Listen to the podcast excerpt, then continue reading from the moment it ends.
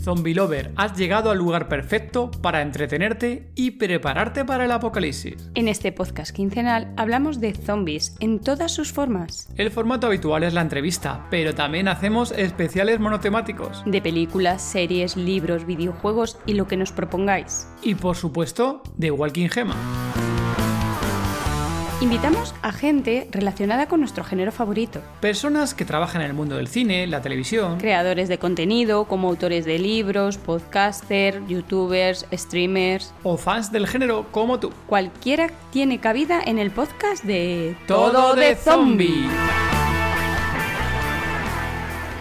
personificar la furgoneta, lo teníamos claro. La Vane tenía que ser la única mujer que aguantara a Blasco, entonces tenía, tenía todo lo que es él, todos sus viajes, todas sus obsesiones, las compartía con él eh, y era una cosa que teníamos que... Justo lo que te he dicho antes que dije en Sitches, que dije, tenéis un drama, tenéis una metáfora social, tenéis tal, pero nadie se olvida del terror, no os preocupéis tal. Y la gente se puso a, aplaudir como loca por, porque era como, joder, guay. Es una película que no, que no se olvida del... Episodio 76 del podcast Todo de Zombie. Hola Zombie Lover, contigo somos Todo de Zombie. Hola David.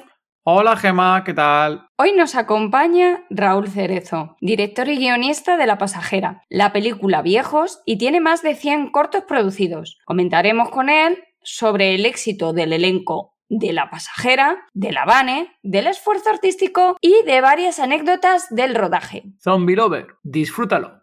Hola Cerezo, bienvenido.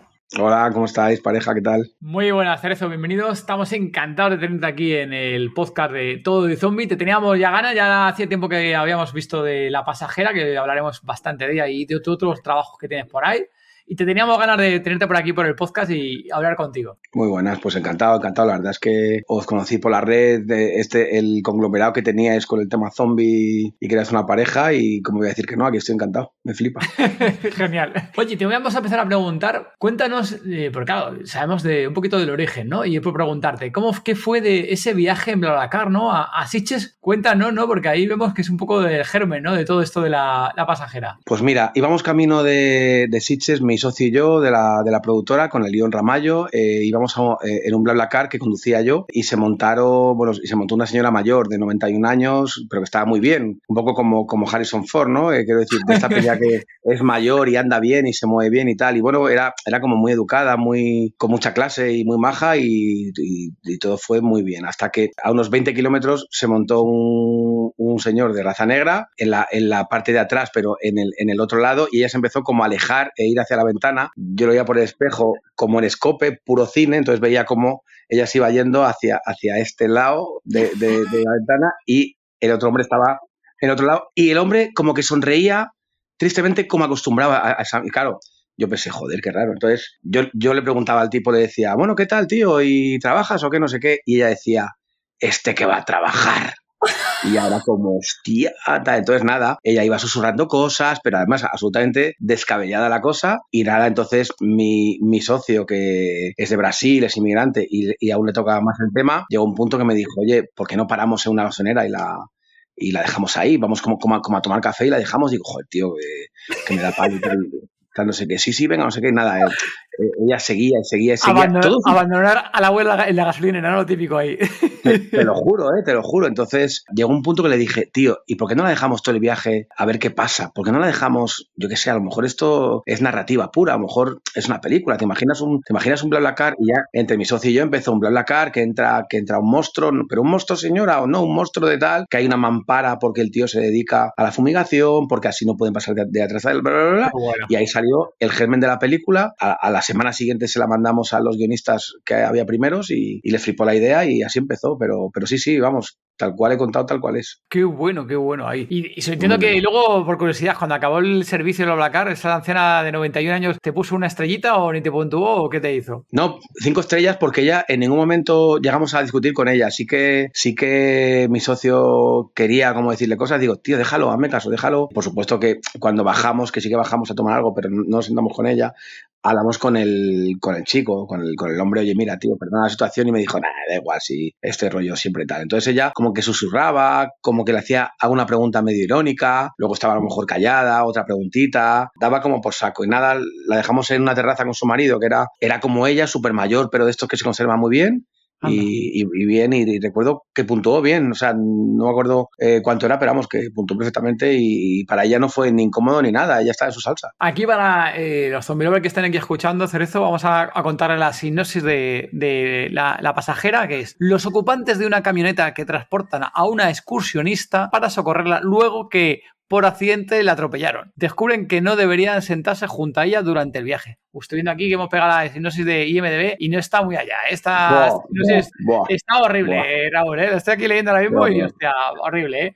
Vamos a, aquí a, contar un poco más. ¿no? Esto va una historia de un hombre que tiene una, una, caravana, una. ¿Cómo se llama la caravana esta? La, Ebro, la furgoneta de Ebro. La furgoneta Ebro, un, clásico, luego comentaremos de ella porque hemos visto ahí información que luego comentará de ella. Entonces, es un hombre así mayor, es el típico. Em, ¿Cómo podemos describir al personaje de, este hombre? Pues es machista, es torero y es un hombre como de una generación casi extinta, efectivamente. Es, es un personaje peculiar, peculiar, y encima se le montan en, en, la, en la Foneta de Ebro tres mujeres modernas de diferentes generaciones. Es, es, curioso. Hacéis una buena mezcla ahí en el viaje, ¿no? Entonces, bueno, dices tú, es una, la, en la furgoneta, lo dices tú, tienes separación encima, ¿no? Entre los de atrás y los de adelante. una separación típica de, que conocemos de los taxis, ¿no? Que tiene ahí la separación. Eso es.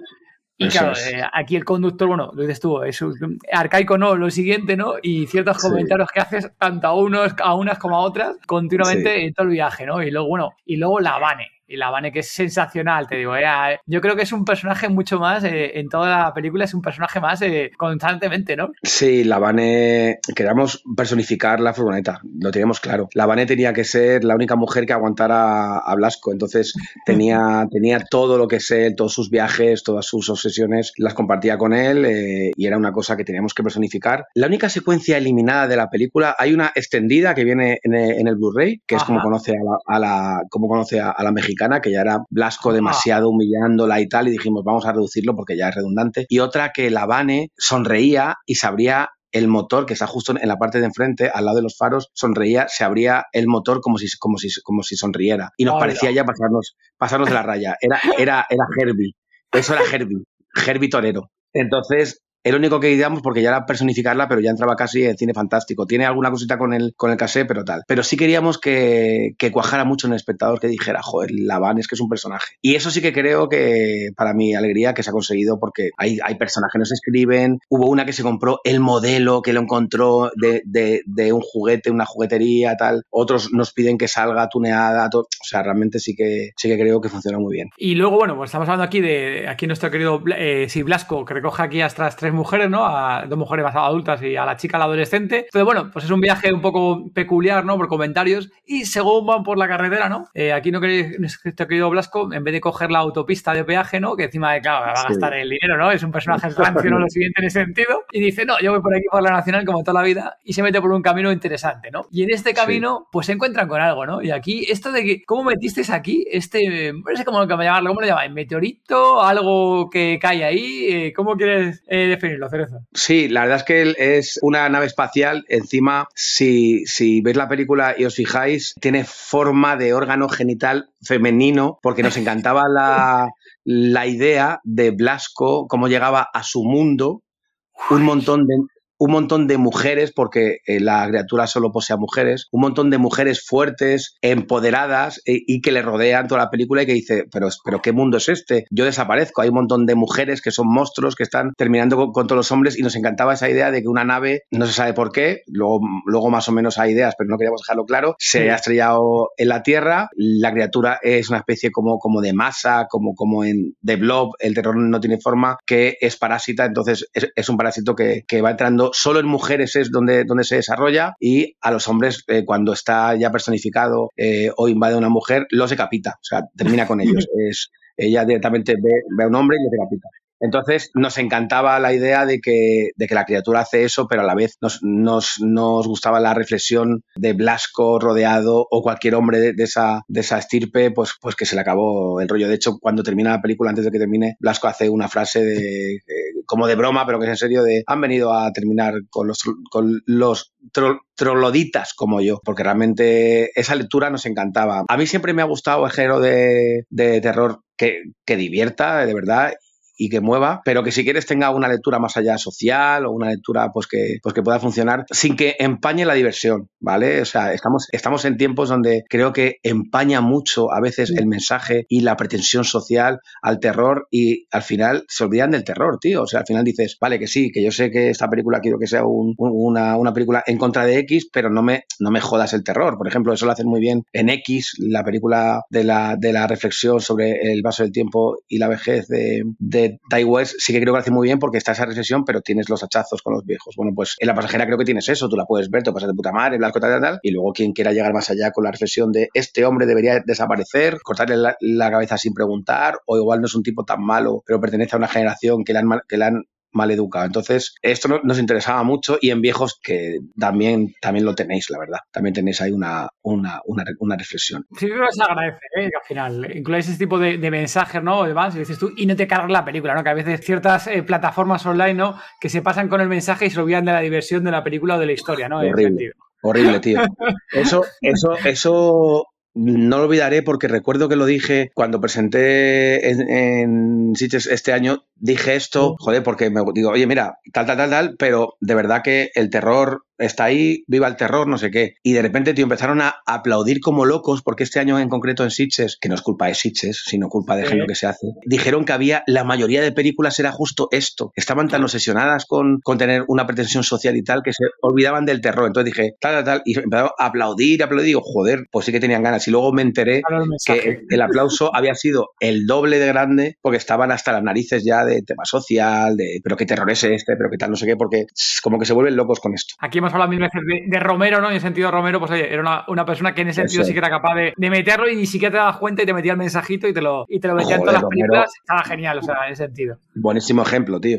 Romero, por ejemplo, mira, ese, ejemplo, pero perfecto. Fíjate cómo termina la noche de los muertos vivientes con el, con el hombre negro. O sea, más mensaje que ahí no hay otro. Y, ah, y, vamos, es increíble la lectura. Y si no llegaras a la lectura, no pasaba nada. Es un película igual. ¿no? Sí, te, gusta y te quedas a lo mejor sin el mensaje. Pero yo creo que al final también una buena obra cuando la hacéis vosotros ahí los directores, ¿no? Que soy capaz de eso, de los buenos directores, eh, Cerezo, los buenos directores y guionistas también hay esa parte, ¿no? De guionista, ¿no? Al final eh, del tanto que el mensaje que dais de la, de la película con, con la obra, la calidad y el terror. Y yo creo que ahí, en sentido, pues nada, es otra pasajera me parece una película así, gamberra, ¿no? Está divertida. y tiene ahí su toquecito y a mí me parece muy, muy graciosa y me gustó. ¿eh? A nosotros nos gusta la, la peli más. Hoy la hemos estado volviendo a ver, fíjate, y porque veamos un ah, montón de que la vimos otra vez y la hemos estado viendo otra vez hoy antes de, hablar contigo para recordarnos, porque había ciertas cosas que yo la verdad es que ya ni no me acordaba, que yo tengo muy despistado para el tema de, de, las películas y la hemos vuelto a ver. Y fíjate, hay escenas que, no, me ha vuelto a hacer la gracia, ¿eh? De cosas de escena me ha vuelto a hacer gracia y me ha molado de la peli. Yo soy muy amante del cine que se revisiona, entonces siempre dejamos un montón de cosas para gente que quiera ver la película dos veces, un montón de detalles que vais a ver el segundo pase, pero en primero no. Tanto en la pasajera como en viejos tenemos ahí artillería para que un segundo pase sea disfrutable. Sí, sí, no, está, está muy bien. Ahí hay escenas muy chulas. Y bueno, y el personaje de, de, Blasco es que es increíble, la verdad. No sé si habías trabajado con él antes o no habéis trabajado con él antes. Te cuento cómo fue esto, tío, que también tiene historia. Ramiro Blas, que es el malo de Vis a Vis, bueno, ha hecho varias cosas, pero sabes como la más famosa había hecho un, papelito pequeño en estándar, que es el debut de Fernando González, que es el codirector de La Pasajera. Y me dijeron, cuando llegué yo con, con Blasco, con el guion, eh, llegué a la, a la, productora, tío, eh, dije, oye, vamos a hacernos un, un Tarantino vamos a rescatar a un actor español antiguo con el tema este, que el tío tiene que ser machista y tal, no sé qué, ¿no? Y, entonces me dijeron, tenemos a la persona perfecta, a Ramiro Blas. Y claro, dije, ni de coña, es argentino. Me estáis metiendo a un argentino para hacer de español,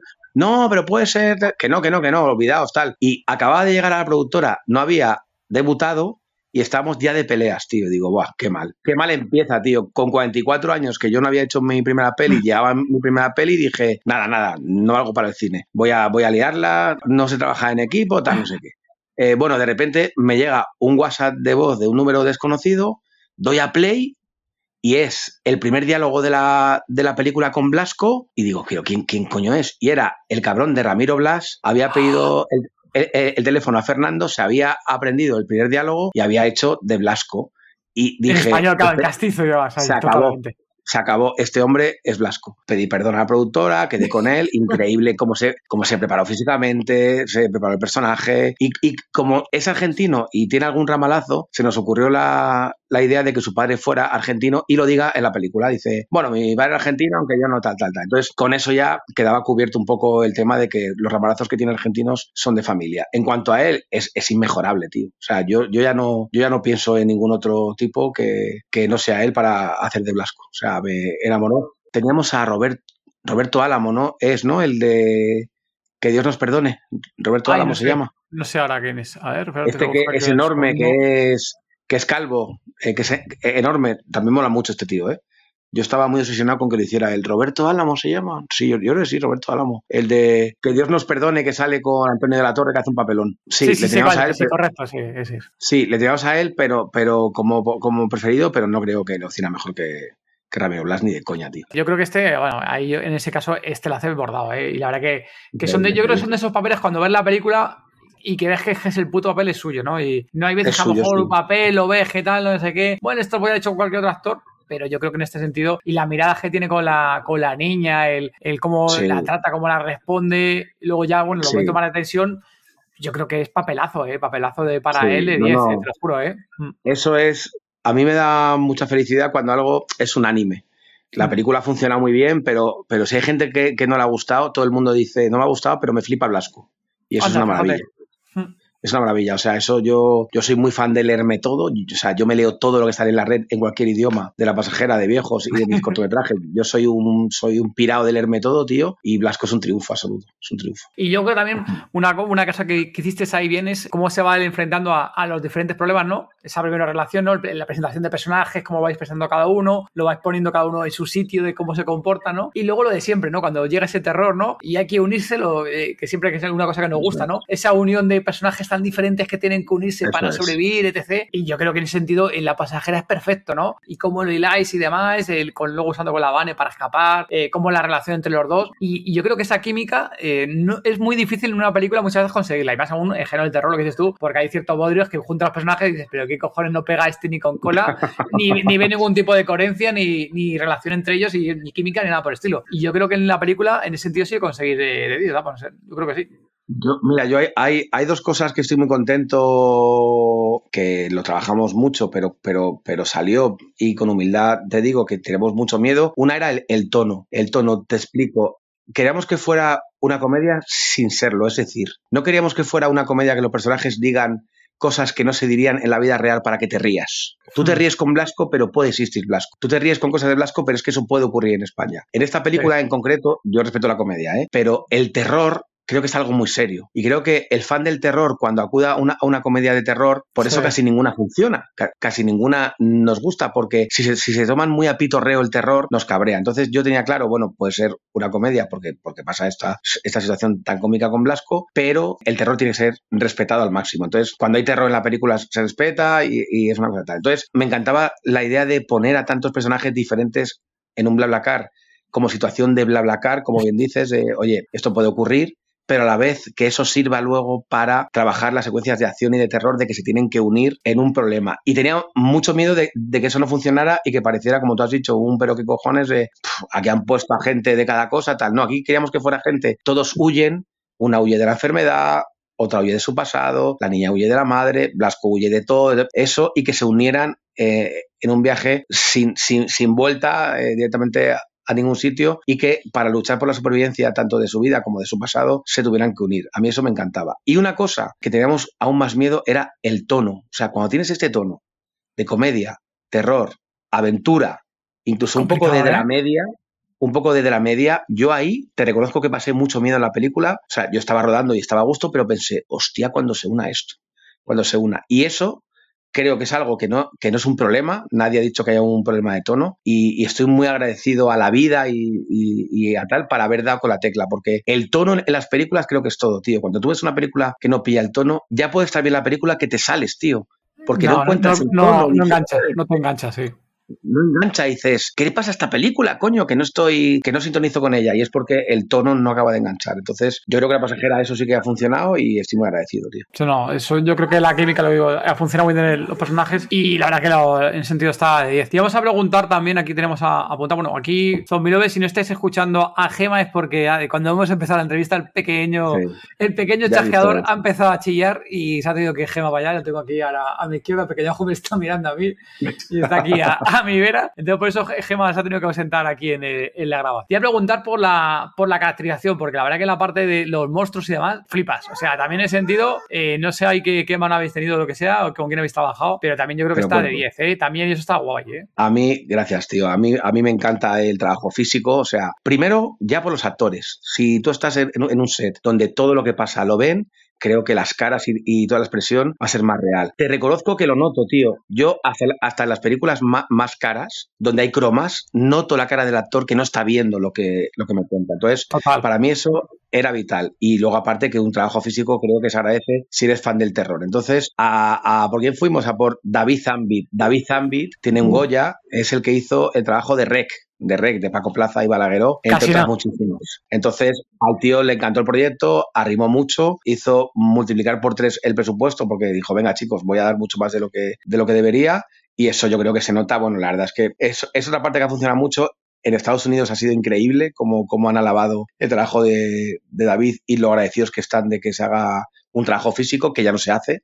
O sea, normalmente tú ves el maquillaje de, yo qué sé, de Color of the Space, por ejemplo, tal, y es que es, todo maquillaje digital, tentáculos digitales, y aquí queríamos que entrara lo digital solo cuando no hubiera otra. Cuando el maquillaje te diga, chicos, yo aquí no llego.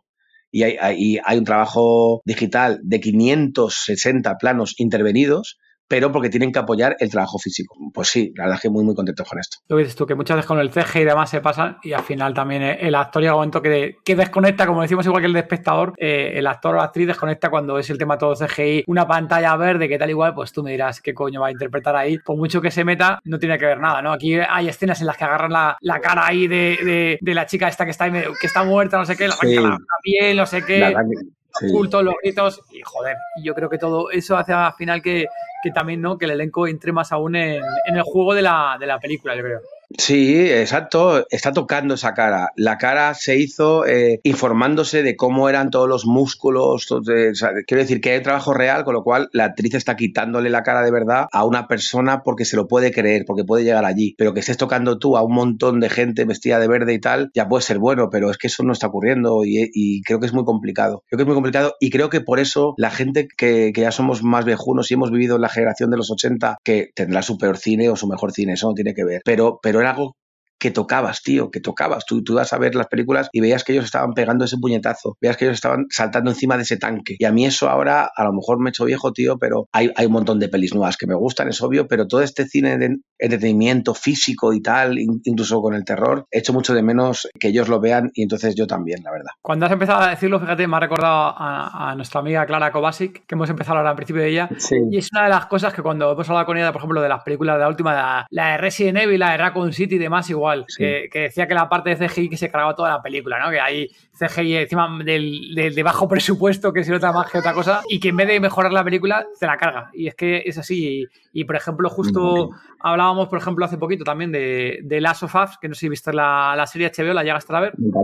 Sí, sí, sí, sí, lo vi, lo vi. Pues ahí, Igual, ahí fíjate tú, toda la parte que tiene un montón de CGI, sí, para aportar añadido pero toda la interacción, los zombies, eh, el típico el Gordon Floor este que decimos, ¿no? El videojuego, el Gordon Floor, eh, es la hostia. Y encima es todo físico, que luego tienen cosas añadidas para movimientos, para mejorar, pero todo es a partir de algo físico para trabajarlo. Y yo creo que eso en cualquier producción se, nota, se nota muchísimo cuando es así. A mí de las sofás me gustó mucho, pero me gustó aún más tal cual por lo que dices.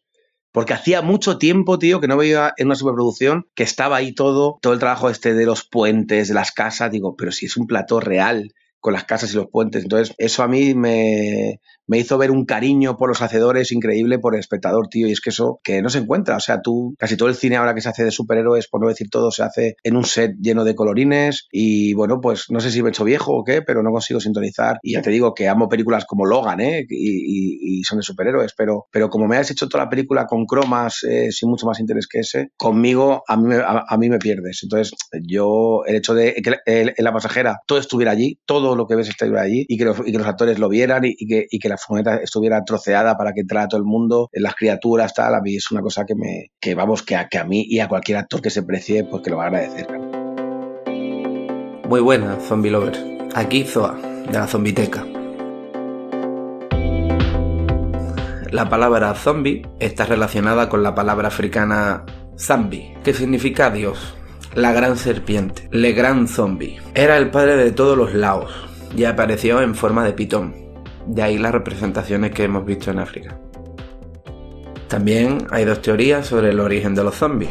Una, que una persona maldita muere y regresa como un zombie. Y dos, una persona controla un virus o está expuesta a la radiación. Las momias no suelen ser consideradas como zombies, porque mientras que los zombies están en estado constante de descomposición, las momias se conservan físicamente sin ningún tipo de problema. Debido a que los virus no son organismos vivos independientes y necesitan un organismo vivo para reproducirse, un virus zombie podría considerarse un nombre equivocado porque generalmente se cree que los zombies están muertos.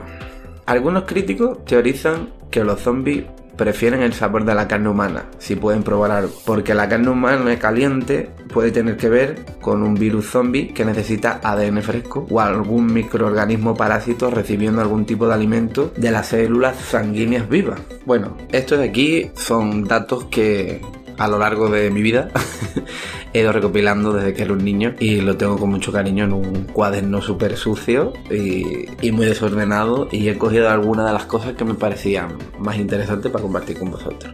Y recordad, si te ha gustado, suscribiros y desde aquí se despide Zoa de la Zombiteca. Te iba a preguntar por, la van, ¿no? Por la furgoneta, ¿no? Que llegasteis a, comprarla, ¿no? Que compraste una. Tuviste que comprar la furgoneta, o sea, no fue un alquiler y demás, sino que compraste una. ¿Y qué hiciste con la, con la van? ¿Tuviste que hacerla de cero o qué pasó? Te lo cuento, tío, te lo cuento porque también tiene historia. La, verdad es que la pasajera es un cúmulo de historias muy, muy graciosas. Pues no encontrábamos una furgoneta. Tú fíjate, tenía que ser una furgoneta que no fuera caravana, porque la película llegó a ser con caravana durante uh, mucho tiempo, pero dijimos, hostia, pero una caravana con Blasco no pega. Pero, estuvo mucho tiempo siendo caravana, ¿eh? Decir, venga, una caravana. Y ya llegó un punto que, que dijimos, está forzado, tío, esto de Blas con caravana está forzado. Claro, que fuera una furgoneta que definiera a Blasco de esa generación, encima que fuera una Ebro, que, una Ebro que es una marca que había muerto, se había extinguido casi casi como Blasco y que ha vuelto ahora, por cierto, con una Ebro súper flamante hace, hace unos ¿Ah, meses. Ah, y que ahora, tío, ahora, ahora, como, como metas Ebro nueva, tal, flipas, la acaban de sacar nueva. Nos han llamado para hacer una promoción con vosotros, con la película, hacer ahí algún anuncio. Lo pensamos, lo pensamos, tío, lo, pensamos, pero ya, ya, ya estaba rodada y, estrenada. Fue tarde, fue tarde. Bueno, y, y encima tuviera y fuera antigua. Nada, estuvimos durante meses y meses y meses y nada. Y un día en la oficina ya, cuando íbamos a desistir y a volver a la caravana, Fernando, el codirector, dice, Oye, tío, aquí en Wallapop veo una que igual sirve. Venga, tío, Fernando, no me toques la narices, tío, que va a ir una Wallapop. Dice, tío, vente, vente a verla. Coño, pues sí que cuadra. Oye, pues iros a verla y tal, no sé qué, no, no. Coño, pues que cuadró por cuatro duros, la compraron estaba que no, que eh, recuerdo que en el viaje de, de, Madrid a Navarra, donde se rodó la película, se quedó tirada cuatro veces. Eh, solo, solo había una imagínate eh, el, el, acojone con la, con la Vane, pero sí, no solo esa, esa Vane es real, sino que se la regalamos al, al, actor protagonista y la tiene en casa tuneada, tío. Él la tiene en su, en su garaje tuneada. Pero como queríamos llegar más allá con, las películas de coches, porque normalmente, tío, cuando se rodan las películas de coches solo tienes cuatro planos, dos traseros y, dos delanteros, le pedimos a la productora que nos creara una van artificial hecha por el, equipo de la casa de, de papel, absolutamente igual y que se desmontara como un Lego. O sea, yo quería poner la cámara donde me diera la gana y Fernando también. Quería en, una rueda. Claro, no sé, entonces nos construyeron una vane para, para los actores, tío, en un, en, un, en un plató con cromas y cuando había planos locos que no podías hacer en, con cámara car, te ibas al plató y los hacías. Entonces trabajamos tres semanas en exteriores y tres en interiores. Y luego lo, lo, que hicimos es hacer un trabajo de cromas que yo los noto mucho, muy, muy fino. O sea, hasta que los cromas no estuvieron, estuvimos siete meses trabajando con un CRT38 que, que es una empresa muy puntera de los cromas, repásalos otra vez, el borde, se le ve la chaqueta, tal. Y llegamos a salir en un, en un programa de Estados Unidos muy, muy top de cromas que decían que era increíble como unos cromas de una película de un millón de euros se notaban menos que películas de 50 millones que yo allí de superhéroes y tal. Entonces, guay, tío, pues, pues el trabajo siempre luego tiene frutos, claro. Joder, pues ni que lo diga, justo hace poquito estábamos hablando en el grupo de, ahí de Telegram que tenemos con los con el resto de Zombie Lovers de la. ¿Cómo se llama? Joder, me sale la. la, eh, Evil Dead. Evil Dead Rise, ¿no? Evil Dead Rise, ¿no? Que con. La vi ayer. Con, la viste, la no, la visto. ¿ya? No, todavía no la hemos visto, ¿eh? No haga mucho que, que tal la hemos visto, ¿no? Pero que, que los presupuestos creo que eran como 20 millones, algo así de euros. 20. Y que habían. Creo que era la mierda, sí, era nada y menos. Era como 20 millones de euros. Y acabo, y, el, y nada y menos habían recaudado ya ciento y pico millones de euros que había, ah, vamos, que, sí, ciento y pico, 20 millones. vamos, Sí, era, 20 menos. Millones allí, 20 millones aquí es como dos aquí, en España. Dos. hacía la gracia, claro, que lo que te decía, justo que te comentaba antes de Raccoon City, que había gastado el doble y en una puta mierda de cuanto todo. el tema de CG era una mierda que le habían dado cariño y nada por el estilo, ¿no? Y, y esta decías, joder, es que no se nota nada, es que, joder, esto mira que está hecho. y al final es mm. no te cuento nada, pero la parte de efectos física es un hito, es increíble. Brutal, ¿no? Yo ayer decía, decía no, es que no me puedo creer lo bien hecha que está, tío, es increíble. Sí, ¿no? Increíble. Está claro, está claro. Hablando ahí de cosas increíbles, hasta dónde ha llegado aquí la, pasajera, ¿no? Porque justo hoy hablamos contigo estos días y lo estáis petando, ¿no? Lo siguiente, ¿no? En las plataformas y en el cine, bueno, también Imagen llegó al cine. Cuéntanos cómo ha sido, porque yo creo que para vosotros tiene que ser una puta gozada, ¿no? De, que vuestra obra sea tan reconocida. Que luego estas son dos cosas que haces una buena obra, estás contento, pero que por lo que sea luego no engancha, no, fluye y, la gente no la ve. Es muy peligroso, tío, ¿eh? Es, es, es muy peligroso porque tú la puedes cagar. O sea, tú puedes estar con una película uno, uno, dos años o tres y no cuaja y tal. Pues mira, La pasajera estuvo prácticamente en todos los festivales de género top del mundo que podía estar, con lo cual ya empezó a ir, muy muy bien. En cine tuvo un estreno muy pequeñito en cines, casi sin publicidad, porque no es una película subvencionada y a cines van las películas subvencionadas porque cuando, cuando tú vas a muchas salas es porque con dinero público pues las pagas, porque ir a sala cuesta, cuesta dinero. Y bueno, tuvo, tuvo una repercusión crítica muy muy buena y luego sacamos un Blu-ray de, de, coleccionista que fue una cosa increíble, llena de horas, lleno de horas y tal, y se agotó. Entonces, yo estaba muy contento, tío, porque toda la crítica, toda la, eh, toda la gente de género, el cinéfilo tal, ya estaba conquistada, pero es que eso es un 5% de la población, tío. Entonces digo, joder, como no llega a plataformas, como llegue y no, y no funcione, es que la película va a ser una peli de, culto, pero en lo suyo. Y de repente, tío, llega Amazon Prime, no metemos pasta en publicidad porque no nos dejan, porque Amazon Prime solamente te deja. Ellos mismos te ponen en portada como Venus, bien, bien clarito, las producciones que son suyas, que me parece muy bien, ¿eh? Han producido Venus, pues te la pongo en portada. Entonces, cuando tú entras en portada y ves Venus, pinchas. Y de repente, tío, vemos que empieza la pasajera sin hacer nada a subir y a subir de ranking y a subir y a subir y a colocarse entre Top Gun y Smile y tal, tal, tal, tal, sigue después de ocho, meses o nueve en top 10 de cine español, llegó a estar en el top 10 eh, de todo el mundo y ha superado el millón de espectadores. Y ahora todo el mundo lo ha visto. O sea, yo... Hostia, millón de espectadores. Allá donde voy, allá donde voy, la pasajera tal. Ah, pero la de la furgoneta del bicho, ah, qué guay, tal, no sé qué. Y dices, hostia, nadie sabe nada, compañero. nadie sabe nada, o sea, nadie. Luego en filming también, también ha ido muy bien, pero, pero bueno, el PT público popular ha sido en Prime. En Prime. En Prime, fíjate. increíble. Entonces, muy bien, cuando yo ya creía que, digo, bueno, la gente de la calle no la conocerá, será el, nicho, de repente llega Prime y lo peta, efectivamente. Y bueno, y luego como, como hito mundial, que eso fue increíble, casi probablemente por los datos que tengo fue la peli más vendida fuera de España del año pasado, 65 países. 65 países que la compraban para su territorio, se estrenó en un montón de sitios, en Japón, se estrenó en Estados Unidos, eh, bueno, la verdad es que la película no para, sigue sin parar y ahora se estrena, que me han comunicado ahora, eh, es una exclusiva esto que cuento, aún, no lo contan mis redes, se estrena en más de 100 cines en México. ¡Hola! ¡Qué grande! Muy loco, muy, muy, muy loco, tío, muy loco. Entonces, muy bien, tío. Es una película que, que ha funcionado muy bien, tío. Madre un montón. Tendremos que hablar con nuestro amigo Joan Miranda, que no sé si lo conoces, Sí. pero son los encargados de los Zombie Award en México y hacen Ah, una- qué bueno. un evento a, a final de año, hacen unos Zombie Awards. Entonces, si la vas a estrenar en México, le voy a avisar Hostia. para que esté al loro. Eh, oye, porque quién sabe si te puede caer un Zombie Award aquí Sí. a, final de año, Cerezo, ¿eh? Porque yo creo que Me encantaba, ¿eh? ojalá, tío, compañero, ojalá. Me encantaba estar aquí porque cuando empezó la pasajera, tío, a moverse, nos dimos cuenta de que en el cine español, terror puro, lo que es puro, ¿eh? Es, Sí. es muy raro ver.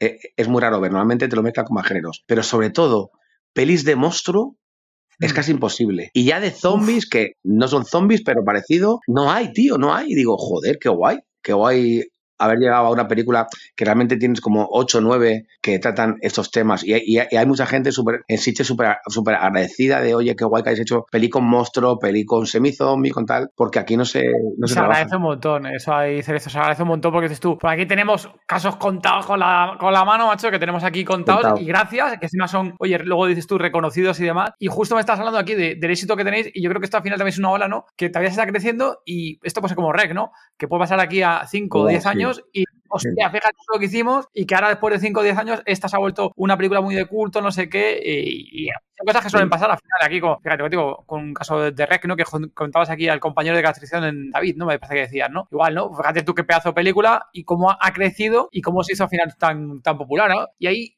hablando de Rec, te voy a preguntar ahí, ¿llegaste a pensar en algún momento en una secuela o no? Sí, tío, sí. Pero después, cuando se hizo la película, para nada.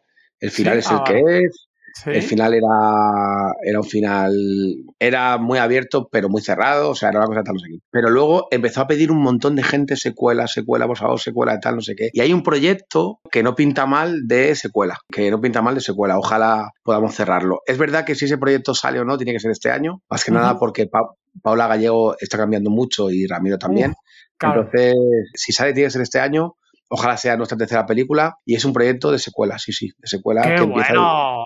Joder, que, Cerezo, eh, enhorabuena, tío, conseguís. justo.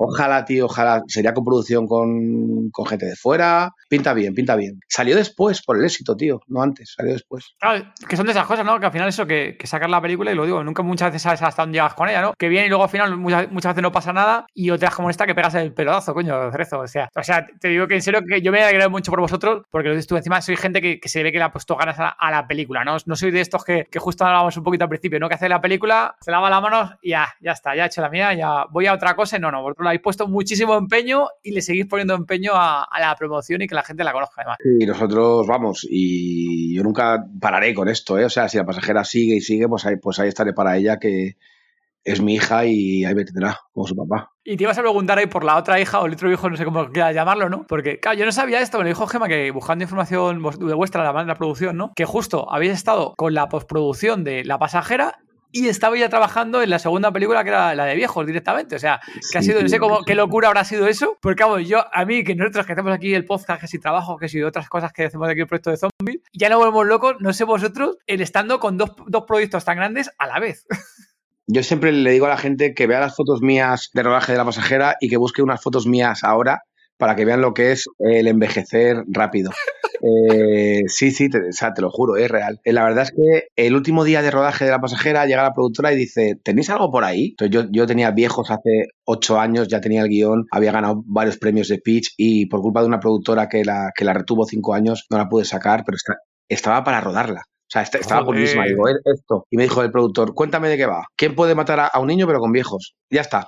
Vamos a hacer esta película. Digo, venga, venga, José Luis, que la vamos a hacer, ¿me estás escuchando? Y empezó la pre, mientras hacíamos la postpro de, de viejos, pre y rodaje de viejos. Yo, y yo, yo siempre cuento esto. Mira, yo cuando era chaval, no sé, tendría 15 años, leí en las imágenes de actualidad que Spielberg, cuando estaba haciendo Parque Jurásico, estaba, estaba no, cuando estaba haciendo la lista de Cinder, estaba Sí. dando OK por monitores a los FX de Parque Jurásico y decía, pero esto cómo, pero esto cómo lo puede ha- hacer alguien, esto, esta- vamos, esto, esto es imposible. Y cu- cuando estaba en el rodaje de viejos haciendo esto, dije, coño, pues es posible, es po- es posible porque no tienes otra también.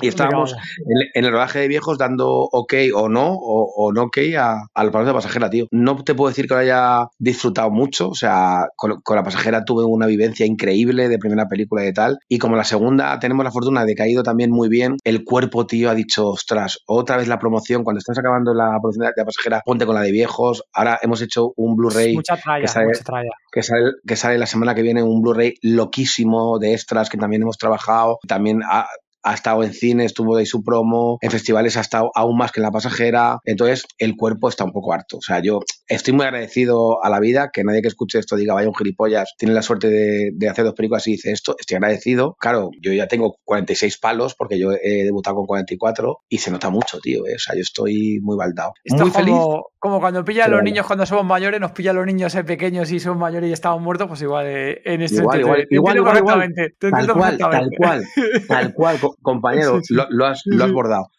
porque te pilla y dices que cansado, pero no tengo escapatoria. Es que tengo que ocuparme del niño.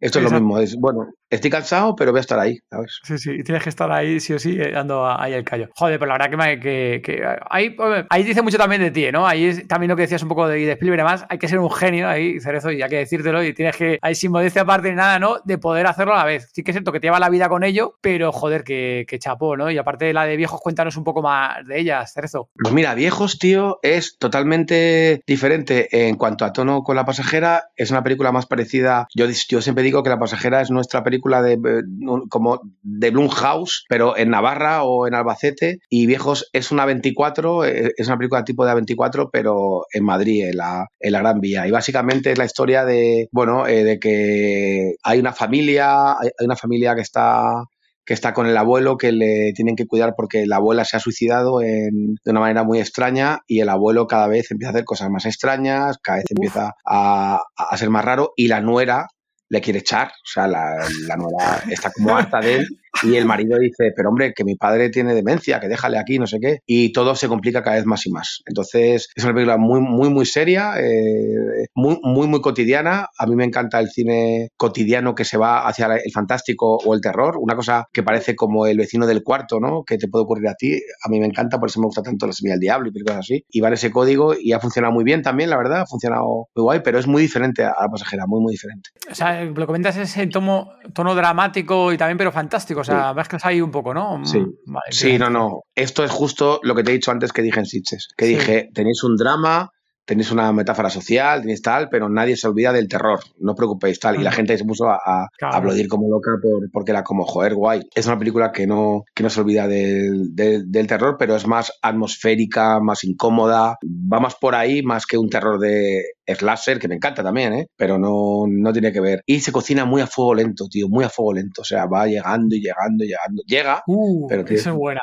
esa me mola, ¿eh? Mola. Y lo dices tú, cada poquito a poco y te va pillando ahí, y, oye, bueno, ¿qué tal? Va avanzando, ¿no? Y, hostia, poco a poco, poco a poco. y lo tenéis en, la tenéis en Filming en, exclusiva, Filming la que son solo para ellos, y en, y en Halloween llegará a Amazon Prime. Vale, bueno, es, saberlo, pues la tenemos ahí en cuenta para, para verla, habría que echarle un ojo porque yo, tiene buena pinta. Yo lo que has comentado y demás, yo creo que el tráiler, yo creo que el tráiler si lo llegamos a ver, ahora está Gema que la que dejó, tiene mejor memoria para estas cosas, pero yo creo que el tráiler la hemos llegado a ver. Yo creo que sí que, que lo vimos ahí, Cerezo. Cerezo, te voy a preguntar aquí para el resto de, de Zombie Lover que nos están escuchando, a ver si nos puedes dar recomendaciones de tres obras. Te dejo elegir zombies o terror de cualquier tipo, ya sea cine, ya sea series, libros, cómic, manga, lo que, lo que quieras. Tres obras, mínimo así, que puedes dar. No de las típicas, si quieres alguna de las típicas, pues si tienes por ahí alguna pesada, ¿no? Alguna un poco que sea más original, porque aquí Zombie Lover, que se han visto de arriba abajo el catálogo de películas de filming o de Prime Video y de lo que haya por ahí. Eh, a ver si te ocurre alguna que, que puedas aquí recomendar a Zombie Lover, porfa. Fíjate, vi, vi, el listado de. Que la gente sepa que cuando se viene aquí a este programa tenéis un eh, una, una, especie como de formulario para elegir la hora y tal en que estar, que es maravilloso. Pero normalmente yo no quiero leer estas cosas para no preparármelo. Veo que fue un error porque es mejor venir con esto preparado y que esté más currado. Entonces voy, voy a tratar de, de improvisar pero cuando se improvisa siempre piensas en las mismas. Entonces voy a tratar un poco de improvisar. Entonces, vamos a ver, tres de zombies. Mira, voy a recomendar una que me, que me ha venido hasta la cabeza como de flash, que es una referencia, por cierto, de La Pasajera, que es la película de Hidden, Hidden, Oculto. No sé si la conocéis. Es, es, increíble, increíble. Es del 80 y algo, 86 o así, y es de unos, de unos parásitos que hay en la Tierra que se meten por la boca, clonan a las personas y tú no sabes que está dentro el parásito y, son como zombies.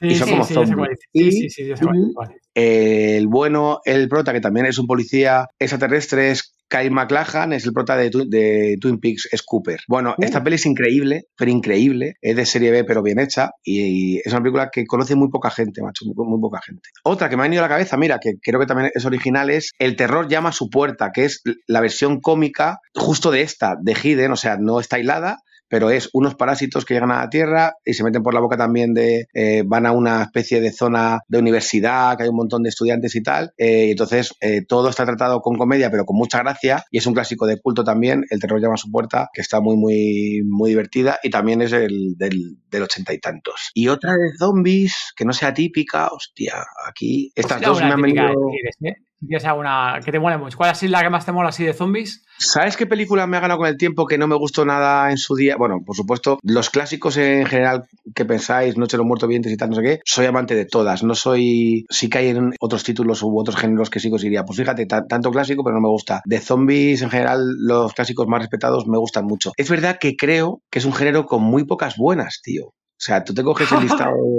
eh, tío y tía, perdón, eh, te, coges, el listado de pelis de zombies y las buscas buenas y ahí me, encanta el género, yo creo que es mi género preferido, que coste, de terror, pero, pero, hay, pero hay mucha cosa que bebe de la de Romero y no va más allá. Lo que pasa es que cuando son buenas está muy bien. Bueno, pues una que no me gustó en su día, porque yo creo que tenía la mente cerrada, es 28 semanas después. La segunda parte, la de... Ah, la segunda, la de, Fernadillo, la recuperé hace poco y digo, pero vaya, vaya cambio que le dio al género de zombies este tipo más, más maravilloso. Sí que es verdad que la primera me gusta menos, que ya innovó y estuvo guay, pero la grabó de una manera tan amateur, con una cámara de vídeo tan cutre y tal, no sé qué, que Danny Boyle, que creo que fue, no acabé de, entrar dentro de que tiene ya cosas. Pero esta película, la estructura que tiene tan extraña de ese principio, que el padre pasa de la familia y los deja ahí, es un prólogo súper famoso que dicen que rodó Danny Boyle, por cierto, no Fernadillo. Lo mejor de la película ah, que es un clásico absoluto, es un clásico. O sea, yo creo que ese prólogo lo hemos visto en bucle todo el mundo. Eh, dicen que fue Danny Boyle, pero luego esa estructura que tiene tan extraña, que se van a, la ciudad y el padre de repente aparece al final con esa secuencia de los ojos tan, tan burra, creo que le hace una película muy atípica y muy atractiva y muy diferente. ¿eh? Yo creo que es una película de la que luego han bebido un, un, montón de series y de, y, de, y de películas para ir por otro camino con el mundo zombie. Parece curioso ¿eh? porque la de 28 semanas después me acuerdo que justo además, yo hace tiempo que hace un montón que la vemos, ¿eh? hay que echar otro vistazo porque no sé en qué podcast, eh, no sé en qué podcast último escuchamos, la dieron hostias por todos lados y yo decía, joder, pues a mí no recuerdo tan mala, la dieron hostias por todos lados en el puto podcast. Por todos lados. Y yo, joder, si yo no recuerdo que era tan mala, a mí me gustó y tal. Claro, sí, que ha pasado mucho tiempo de que no hemos hecho una, como decías tú, ¿no? La, la, revisión que muchas veces ayuda a ver cosas, ¿no? De segunda vez. Y la dieron hostias por todos lados y yo me quedé de, yo, joder, a mí me recuerda que era tan mala. Y decía, no, es que es incoherente el no sé qué, no sé cuánto. Y diciendo, joder, pues yo cuando la vi, yo no recuerdo que dijera esto es una mierda o se la han inventado, muchas otras películas que sí veo. De hecho, sí que, no gustó. Sí, ¿verdad? Pues estuvisteis más acertados que la mayoría de espectadores, entre ellos yo, que en aquella época yo creo que teníamos un gran rechazo a ese cambio de cine de zombies, a que corrieran tanto, a que no fuera una película típica de zombies que asedian una casa. Estábamos poco preparados para esto y en general fuimos, fuimos, muy negativos. Pero sí os diré que hoy en día es muy respetada la peli muy respetada. Mm. O sea, hoy en día, de hecho, por eso yo, por eso yo la, yo la vi otra vez, chicas. O sea, realmente dije, oye, que, le encanta a todo el mundo. Y aquí en el, en, el, en el proyector me la puse hace poco y dije, joder, vaya peliculón. Y encima española, con la Viñe produciendo, con, con, con nuestro Laviñe, con Fernadillo. Y es una peli de verdad que, que la veo muy, muy referencial de, de estar en un top muy alto de cine de, puta madre Estoy pensando que a traerle aquí al podcast, macho. Fíjate que en su día estuvimos buscando y demás, y yo creo que no, no dimos con él. Y estaría de puta madre intentar contactar y traerlo para aquí. Sí. Con, Juan Carlos. Es un amor de persona, ¿eh? O sea, como dis con él, seguro que dice que sí. Eh, y de verdad que es un tipo que ha hecho, y además súper humilde, es un tipo que ha hecho una peli, pero no de, pero no de España, que obviamente de España sería, vamos, sería muy arriba. Es que yo, yo creo que, que si haces un, que, que, si hago, y yo, y yo creo que mucha gente, un top 25, top 30, yo, yo pienso que la metería, pero de todos los tiempos. Es una película muy, muy interesante, pero muy interesante. Y aparte de esto, fueron disruptivas, tanto la 1 como la 2, siendo cambios y demás. Y el género zombie fue la, la infección, ¿no? Que todo, no, es que estos no son zombies. Y él decía, no, no, estos son putos zombies, coño, son una nueva generación de zombies, los hemos adaptado a moderno, más agresivos, más no sé qué. Y fue un poco, siguiendo también un poco lo de, de, Romero, para que aquí, ya sabes cómo es aquí la, la, peña, que luego dando hostias por todos lados como de eruditos, ¿no? En ese sentido. Eso es. Eso es, yo creo que el romper con el cine de zombies que conocíamos fue lo que despistó, pero las grandes obras superan el paso del tiempo y ya te digo que, que, ahora tú vas a un festival y hablas de ella y casi nadie se mete, bueno, casi nadie, nadie se mete con ella, porque ya el paso del tiempo. Esto siempre pasó con, con una de mis películas preferidas, que era peli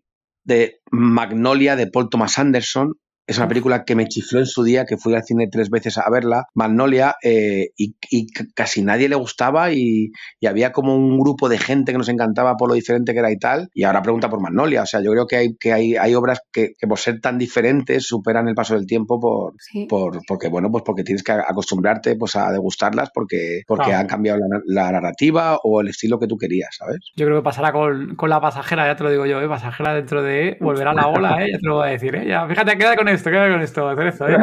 Yo creo que ya dentro de X años ya decía, joder, fíjate tú, la pasajera, fíjate cómo todavía a día de hoy, ta, ta, ta. Y, bueno, yo sí, la verdad es que yo. Encima, siendo tú para prima, eh, eh, encima que lo has hecho antes y lo, lo he hecho un poco mal pasado, no lo has hecho tú, siendo tú para prima, la puta hostia, Cerezo, ¿eh? la puta hostia, de verdad. Sí, o sea, yo gracias, creo que tío. ahí sales con.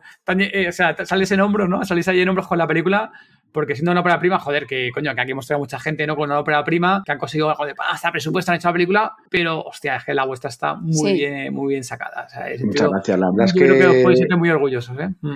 Es una película, muchas gracias. Una película que va a hacer dos años desde que, se, que, desde que estrenó en el Festival de Sitges. Este, este Sitges hará dos años. Y es verdad que es una película, yo, yo que hago la búsqueda casi todos los días, un poco de que dicen, que está muy, muy latente, tío. Está, pero mucho, ¿eh? O sea, cada día encuentro críticas como si se hubiera hecho el estreno ayer. Cada día encuentro nueve críticas nuevas en Twitter, gente que la quiere, gente que la quiere comprar, pero ya no la encuentro porque está agotada. Y eso, eso me hace pensar pues, que la cosa funcionó, sí, sí. Sí. Mm, yo creo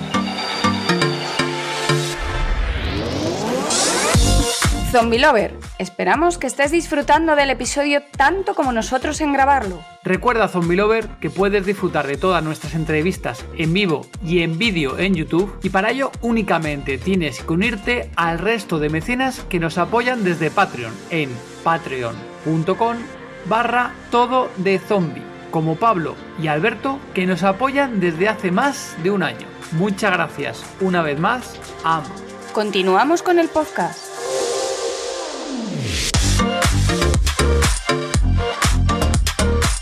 Y bueno, Gema, yo creo que ¿a qué hemos, sección hemos llegado, Gema? A la sección Apocalipsis. Vamos a ver qué es esto, vamos a ver. en esta sección te voy a hacer dos preguntas y me tienes que contestar qué es lo que tú harías, ¿vale? Va a ver, vamos allá. Si te convirtieras en zombie, ¿quién sería tu primera víctima? Pues yo creo que por el mucho mal que me han hecho, sin duda mis hijos. Pero eres el primero que nos dice que se iría por sus hijos, ¿eh? Sí, claro, como, como ya no podría, como ya no tendría la fuerza de voluntad para parar de, de matar, y es lo que habría, bueno, pues como van a morir, pues los primeros ellos sin duda. Eh, por eso, por eso también he disfrutado tanto, me ha encantado el concepto de Evil Dead de la última película, que ya sabéis que es la madre. Eh, y, ah, va, sí, sí. y, va, un poco por ahí. Buenísimo, sí, sí, mis hijos. Ya que va a, a, a, por más gente, pues a por mis hijos que iría. por, por haberme chupado la vida durante todo el tiempo. ya tu vida no es tuya, ya de ellos, ya sabes. ya te digo. Cuando llegue el apocalipsis zombie, que llegará, ¿qué tres ¿Sí? cosas no te faltarían? Sin contar ni comida, ni bebida, ni personas. Ni comida, ni bebida, ni personas. Eh... Supone que ya lo tienes. Que tienes bebida, de eso tienes, tienes comida, ilimitado. Y personas, lo que sea, eso está cubierto, ¿vale? ¿vale? Bueno, yo soy un adicto al móvil, sin duda me lo, me lo, me lo llevaría. Eh, me, cogería un libro muy, muy gordo eh, que me gustara, no caigo ahora, mismo cuál, pero seguro que me cogería un libro para poder leerlo en bucle, aunque bueno, claro, no sé si el móvil puede ir con el cargador, porque y entonces tampoco sé dónde lo iba a enchufar. Quiero decir que, a lo mejor puedes, bueno, podemos decir que tiene un generador, ¿no? Voy a tener un generador ahí para, cargar, ¿no? Venga. Ah, vale. Vale, eh, pues un libro sin duda, porque sin narrativa, pues, pues no me gustaría estar física. Y otra cosa, otra cosa, joder, me habéis pillado aquí. Tres cosas solo. Me caigo, macho. ¿Qué me puedo llevar? ¿Qué me puedo llevar? En un apocalipsis zombie, ¿eh, Cerezo? En un apocalipsis zombie estaría, ¿vale? Vale, vale, cuidado, ya os entiendo lo que decís, vale, vale. Bueno, pues eh, también me llevaría pues, pues una katana que tengo aquí eh, en mi casa. Tengo ah, una, katana que me compré real por, por Kill Bill, aquí abajo en el mueble. Me la llevaría, claro, claro. Entonces, eh, puro cine además. Ah, Está muy guapa con la katana ahí. ¿eh? Es el único arma que hay, que hay en casa. Yo no soy muy amante de, las armas, pero esta en su día me la, me la compré. Es la katana de Kill Bill. Me la compré para en mi boda cortar la tarta con ella. Cortar tarta con ella. Fíjate. Qué, qué, guapo. Qué guapo. La Hattori Hanso esta. Sí, sí, sí. sí. Entonces, bueno, pues me la. ¿Hicisteis pose y todo? ¿Hicisteis pose y todo con la katana o no hicisteis pose?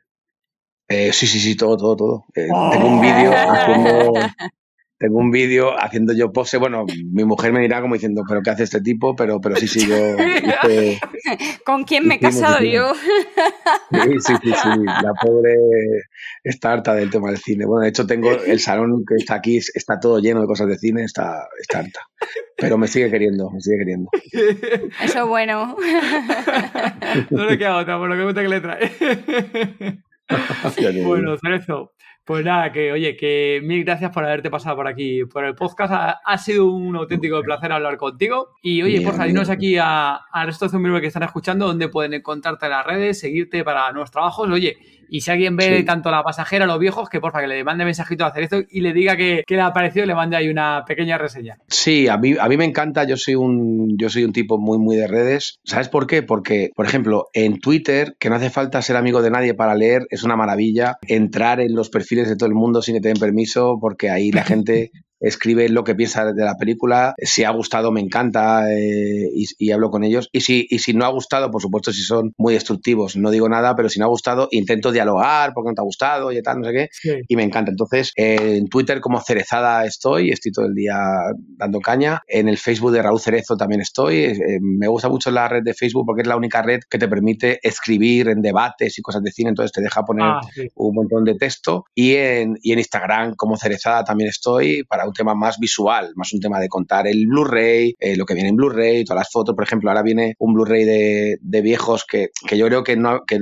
en cine español no hemos tenido nada así. Viene con un cómic de que hubiera pasado en otras casas con conceptos viejos, viene con una banda sonora, eh, viene con una portada que brilla en la oscuridad, eh, viene con un libro, viene con, bueno, viene con 100.000 cosas. Súper limitada, ¿no? Súper limitada. Aquí va el zombie que está escuchando, súper limitada.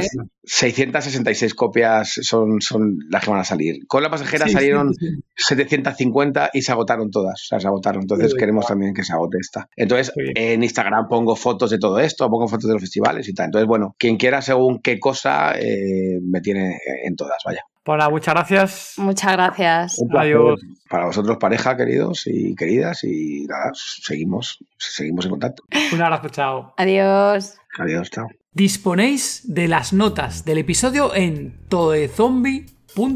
Si queréis hablar con nosotros o con el resto de zombie lovers, uniros al grupo de Telegram. Es totalmente gratuito. Podéis encontrarnos como Todo de Zombie. Muchas gracias por habernos escuchado. Gracias por vuestro apoyo en Patreon, vuestros comentarios en iVoox y vuestras 5 estrellas en Apple Podcast y Spotify. Y sobre todo por apoyar este género. Adiós. Chao.